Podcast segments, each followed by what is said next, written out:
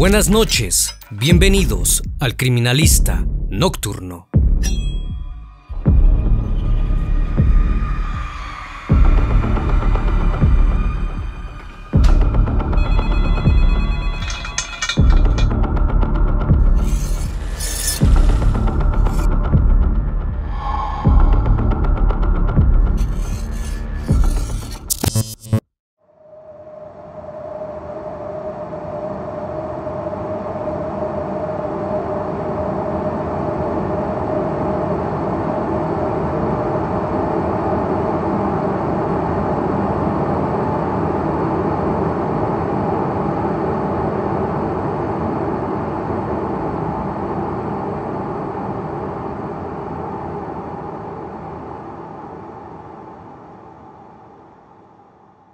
Bethesda, Maryland, Estados Unidos.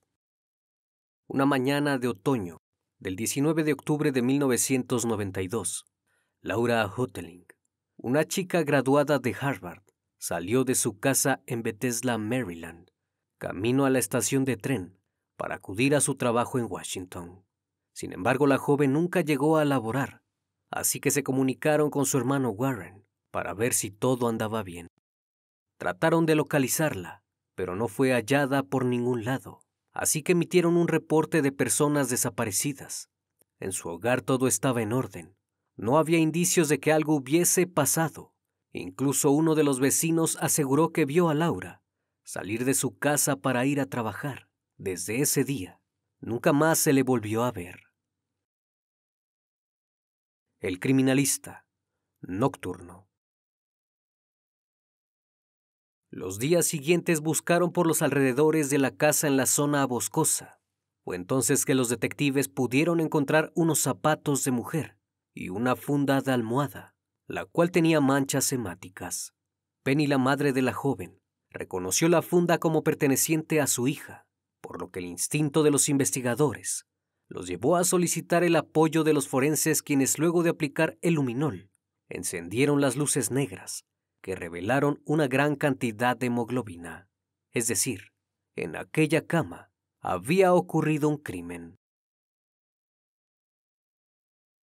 Los oficiales le preguntaron a la familia de la joven si Laura tenía problemas con alguien o si sospechaban de alguna persona que pudiera hacerle daño. Entonces Warren, el hermano de la chica, recordó que su hermana le había dicho que el jardinero que trabajaba en la casa le daba mucha desconfianza y la miraba extraño, al grado de que en ocasiones la intimidaba. El jardinero era ni más ni menos que Eden Clark, quien años antes había sido interrogado por la desaparición de Michelle Dorr, de seis años, en 1986. Las miradas rápidamente se centraron en este sujeto, así que procedieron con su búsqueda. Una vez que fue localizado, le solicitaron acudiera a la comisaría para dar su declaración. Este accedió sin ningún problema, aunque una vez que empezó el interrogatorio, fue evasivo en todo momento y se mostró a la defensiva, lo que hizo que sospecharan más de él. Al ser la única persona señalada por la familia de Laura y al coincidir con la desaparición de Michelle, procedieron a investigar más sobre su pasado. Al mismo tiempo, los oficiales solicitaron una orden para revisar su camioneta y al interior pudieron encontrar unas fotos de un cementerio en Cabo Cod, Massachusetts, lugar donde se encontraba enterrado el padre de Eden. Cuando los investigadores se trasladaron al sitio, encontraron algo sumamente extraño, ya que la tierra parecía haber sido removida recientemente. Aquello llamó la atención, así que cavaron, pero desafortunadamente no encontraron nada. La policía pensó que quizás se habían equivocado con respecto a Clark. Los días pasaron hasta que el laboratorio de química forense pudo obtener los resultados. La sangre era perteneciente a Laura, pero no solo eso pudieron encontrar, pues una huella digital pudo ser recuperada de la funda. El resultado del cotejo arrojó al probable sospechoso de la desaparición de la chica, y no se trataba más que de Eden Clark. Tras la huella obtenida, el sujeto fue arrestado mientras los investigadores comenzaron a indagar más en su pasado, pues tenían la sospecha de que también tuvo algo que ver en el caso de Michelle Dorr.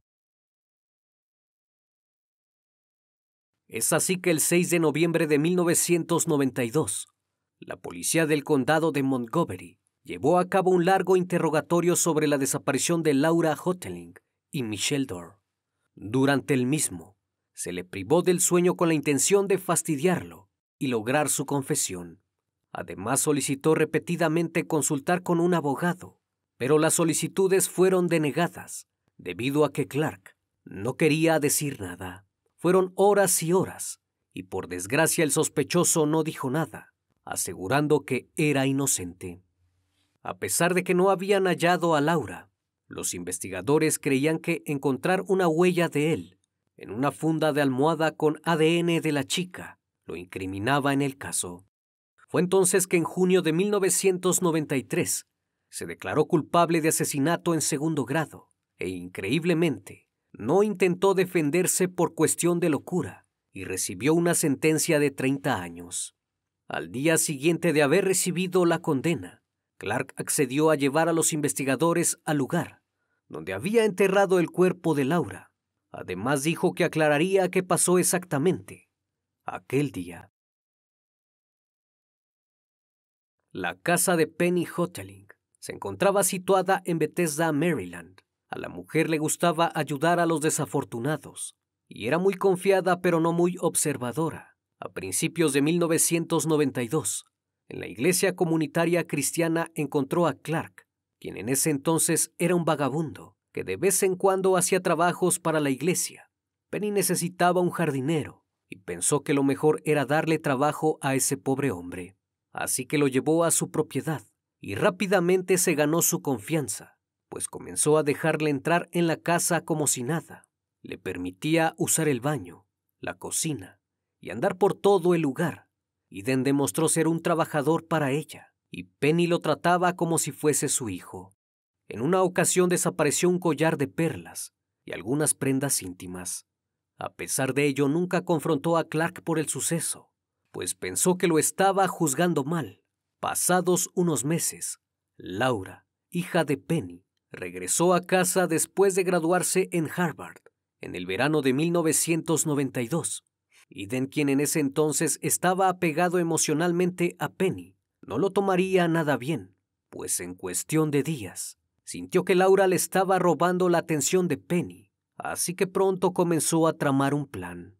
A mediados de octubre, Penny Hoteling le dijo a Eden que se iría a una conferencia durante una semana, del día 17 al 25 de ese mes. Al día siguiente, Clark visitó una cadena de ferretería local y compró dos rollos de cinta adhesiva, un poco de cuerda trenzada y un poco de cuerda de nylon. En la esquina izquierda del cheque que usó para sus compras, donde estaba impresa la palabra memo, escribió Laura. Aquel sábado 17 de octubre, Laura acudió a una competencia de caballos en Virginia, la cual se extendió hasta la noche. Al día siguiente durmió hasta tarde y después vio un partido de fútbol americano con su hermano mayor Warren. Como Laura había aceptado un trabajo temporal en Washington, se fue a dormir temprano y se quedó sola. Alrededor de la medianoche, Eden Clark estacionó su camioneta en la calle, al lado de la casa Hoteling. Fue al cobertizo de jardinería de Penny y agarró la llave de repuesto de la casa, que sabía que estaba guardada dentro. Iden entró con mucho sigilo. Llevaba una peluca de mujer y una larga gabardina donde ocultaba un rifle calibre 22. Vestía una blusa y pantalones femeninos. También llevaba un bolso negro y llevaba puesta la ropa interior de Penny. Caminó de puntillas hasta el dormitorio de Laura y una vez dentro, despertó a la chica mientras le apuntaba con el arma. Iden sorprendió a la joven y la dejó sin palabras al preguntarle por qué estaba en su cama.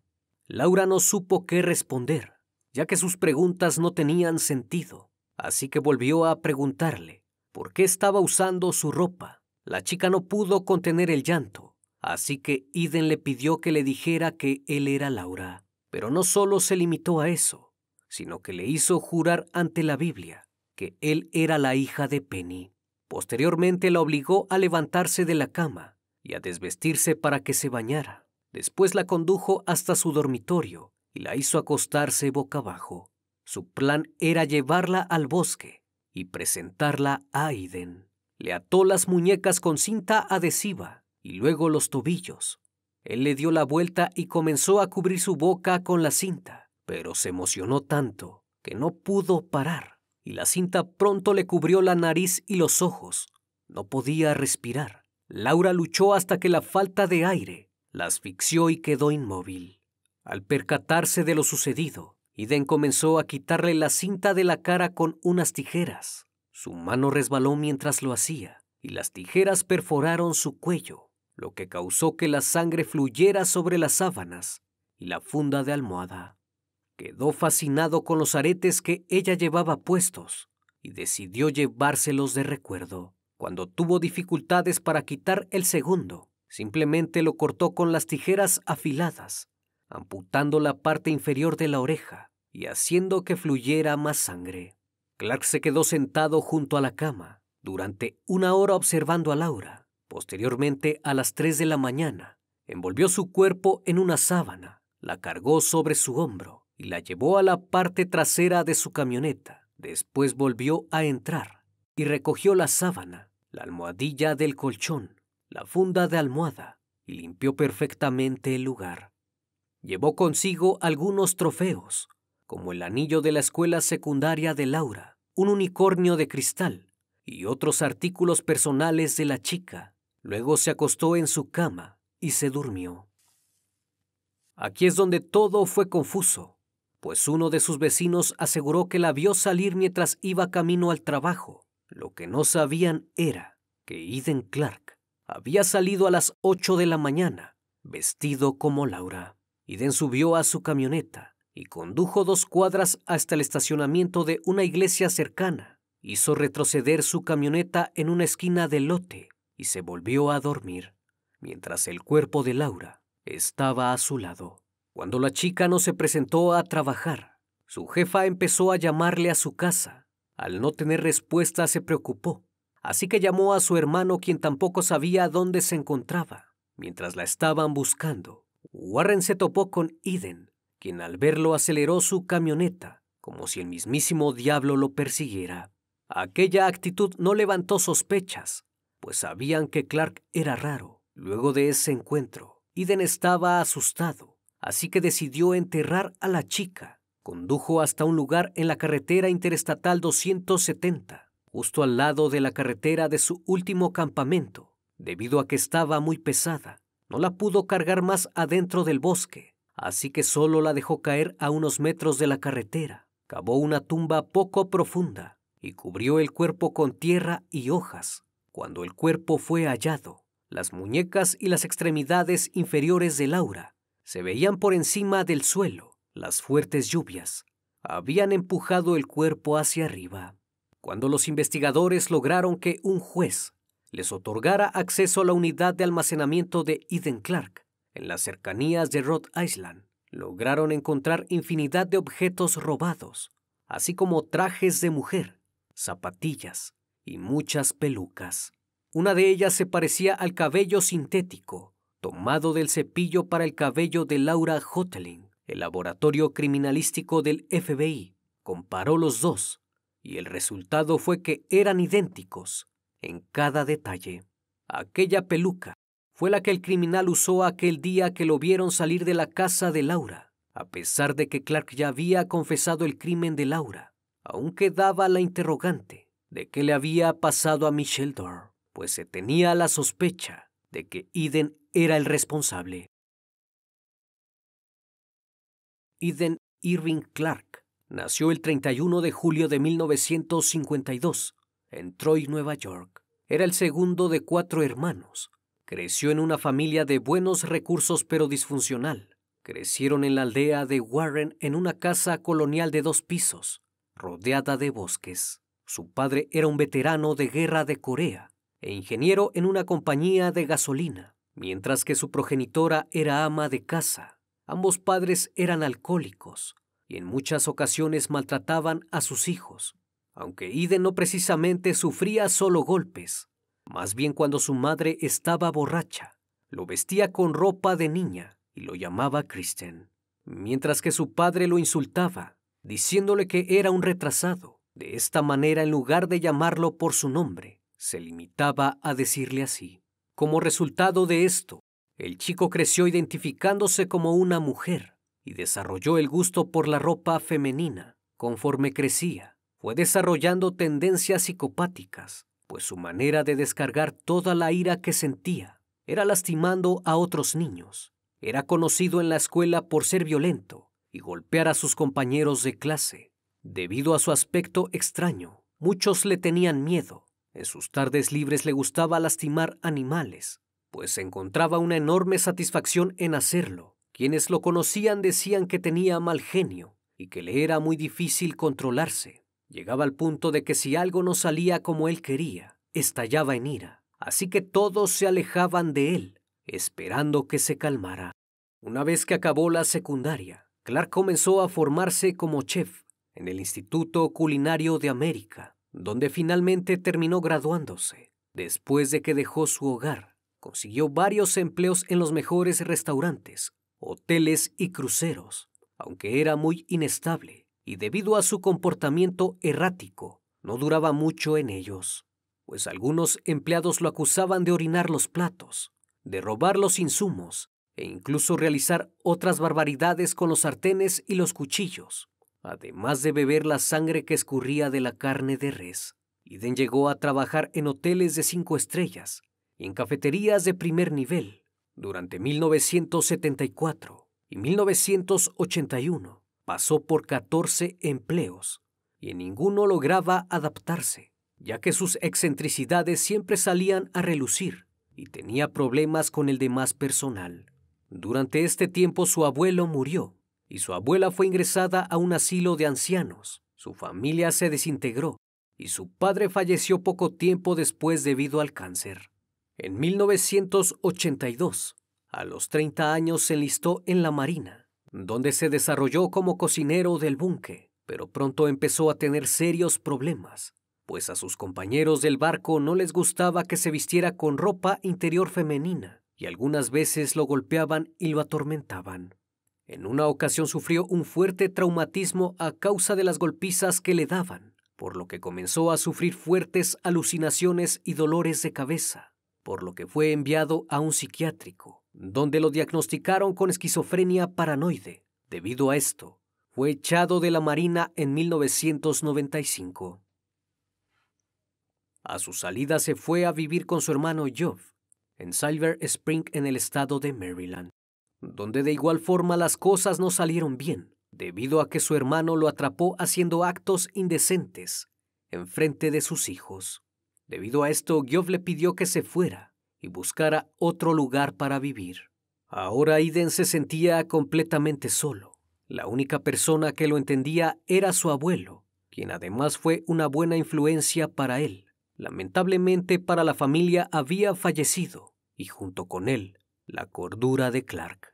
Sin embargo, Iden no fue el único que llegó a tener problemas en su adultez, a causa del abuso emocional y físico. Su hermano Geoff llegó a ser condenado por abuso conyugal, mientras que su hermana Allison abandonó la casa cuando era una adolescente y luego denunció a su familia por maltrato. Pero sin duda lo más terrible ocurrió en 1984, cuando Bradfield Clark, hermano de Eden, invitó a cenar a su casa a su compañera de trabajo Tris Make, en compañía de su esposo pero justamente ese día la pareja de la chica no pudo asistir, así que ella fue sola a la casa de los gatos en California. Aquel día bebieron demasiado y Bradfield intentó cortejar a la mujer. No obstante, ésta se rehusó, así que la golpeó con un bloque de hormigón en la cabeza.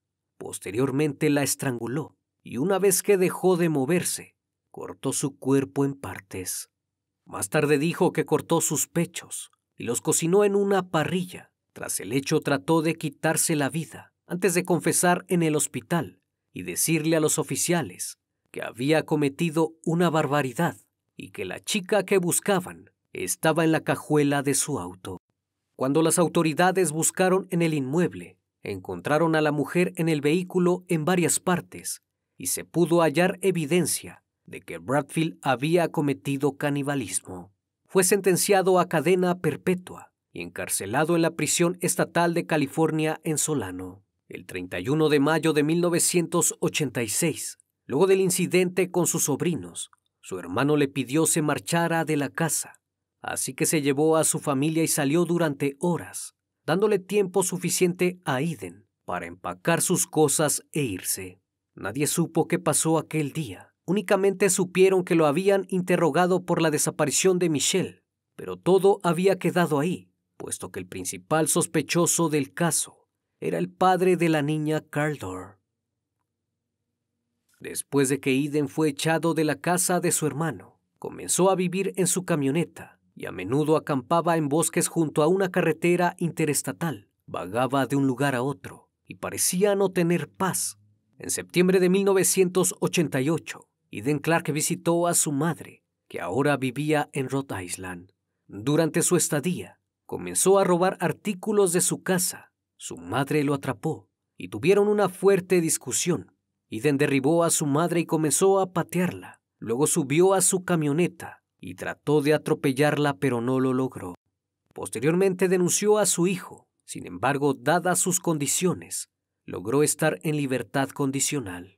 A partir de entonces le dijo que no quería saber nada de él. Sus problemas con la ley eran cada vez más frecuentes. Sin embargo, siempre lo dejaban en libertad. Conforme pasaron los años, Eden decidió alquilar una propiedad, pero fue echado de la casa porque el propietario dijo que parecía loco y malvado. Antes de irse, colocó una trampa explosiva escondió cabezas de pescado podridas dentro del piano, la chimenea y la estufa de la casa.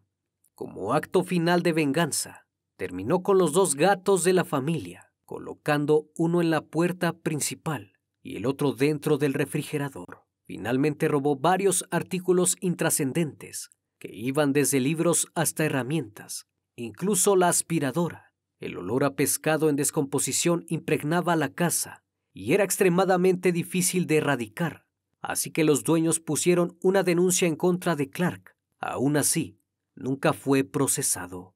Hubo momentos en que Eden Clark intentó obtener ayuda en un hospital local para veteranos, pero después de quedarse unos días y recibir algunos medicamentos, salía corriendo de la sala y regresaba a su bosque.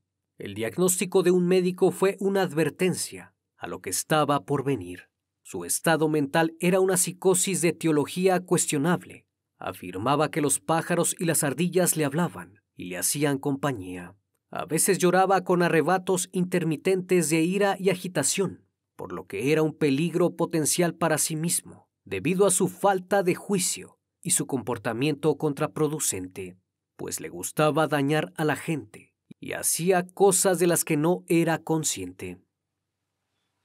Durante los próximos años, Eden se dedicó a robar, acumulando 17 cargos en su contra. Los actos fueron inusuales, pues se había vestido con ropa de mujer y había visitado varias iglesias de la zona. Mientras las mujeres dentro de las iglesias asistían a la práctica del coro, él robaba sus pertenencias. Cuando fue detenido encontraron todos estos artículos de mujer dentro de su camioneta. Uno de los oficiales le preguntó si eran suyos, e Eden le respondió diciendo, Claro, yo soy una mujer. Evidentemente Clark tenía serios problemas mentales y era muy probable que también hubiera cometido más crímenes. Parecía que la historia de Eden terminaba una vez estando en prisión. Sin embargo, esto no fue así, ya que en enero del año 2000 mientras estaba en prisión, le dijo a uno de sus compañeros que quería limpiarse y confesar sus crímenes. El prisionero al cual le confesó lo que había hecho tenía el cabello largo y Clark en su locura pensó que ese prisionero se trataba de Jesús. Por esa razón decidió contarle todo. Aquel sábado 31 de mayo de 1986, Michelle Dor se había quedado con su padre en su casa de Sudbury Road, en Silver Spring, Maryland pues sus padres estaban divorciados. Michelle tenía una amiga llamada Elizabeth Clark, sobrina de Eden, quien vivía a dos casas de la de su padre. Ese día la pequeña se encontraba jugando en la piscina del patio trasero mientras su papá veía la televisión. A eso de las cuatro de la tarde, su progenitor salió a ver cómo estaba su hija, pero se dio cuenta que ya no estaba, así que pensó que debía estar con su amiga Elizabeth. Sin embargo, cuando fue a la casa de los Clark a preguntar por ella, dijeron que no la habían visto, así que decidieron reportar su desaparición. Eden dijo que mientras estaba guardando sus cosas en la casa de su hermano, escuchó ruido en el piso de arriba Salió a su camioneta a buscar sus cuchillos y regresó con un cuchillo de carnicero de 12 pulgadas. Fue entonces que encontró a Michelle jugando en el dormitorio de su sobrina. Sin pensarlo dos veces, se aproximó a ella y le cortó el cuello. Fue tanta la fuerza que casi desprendía su cabeza. Posterior a eso colocó el cuerpo de Michelle en una bolsa de basura de color verde y la bajó al sótano para drenar toda la sangre. Posteriormente la envolvió en una bolsa de lona, la cual colocó en la parte trasera de su camioneta. Entró nuevamente a la casa y limpió perfectamente la habitación, deshaciéndose de todo lo que tenía rastros hemáticos. Luego condujo hasta el country club, descargó su bicicleta de la parte trasera de su camioneta y se dirigió a su trabajo, donde laboraba como chef de ese establecimiento. Durante las dos primeras semanas de junio de 1986, la policía recorrió intensamente el vecindario donde vivía el señor Dor, en un intento por encontrar testigos que pudieran tener información sobre la desaparición de Michelle. A pesar de que interrogaron a Clark en dos ocasiones, nunca confesó, aunque sí se mostraba nervioso. En una entrevista lloró y vomitó, diciendo que no recordaba nada porque se había desmayado. Se mecía hacia adelante y hacia atrás. Después del interrogatorio, la policía pensó que este hombre estaba loco y no sabía lo que decía. Así que lo descartaron del caso, pues todo apuntaba al que el padre de Michelle era el principal sospechoso. Más tarde, Clark condujo voluntariamente a los investigadores a la tumba de Michelle y solicitó que se le permitiera vestirse de mujer, en ambas ocasiones como en el caso de Laura y le dijo a la policía que su personaje femenino era el verdadero asesino. Catorce años después, por fin pudieron encontrar el cuerpo de Michelle Dor. Estaba escondido en un bosque de Silver Spring, cubierta por un colchón viejo y a pocos metros de profundidad. Su familia al fin pudo saber qué le había pasado a su hija. No obstante, Clark confesó ser el autor de más de 12 asesinatos, lo que despertó el interés del FBI. En la parte trasera de la casa de su abuelo pudieron encontrar una cubeta de plástico de 20 litros, llena de piezas de joyería y más de 200 artículos de mujer, mismos que Eden Clark aseguró eran de todas sus víctimas. Esto no se pudo comprobar, pero hay quienes creen que este sujeto pudo cometer más crímenes.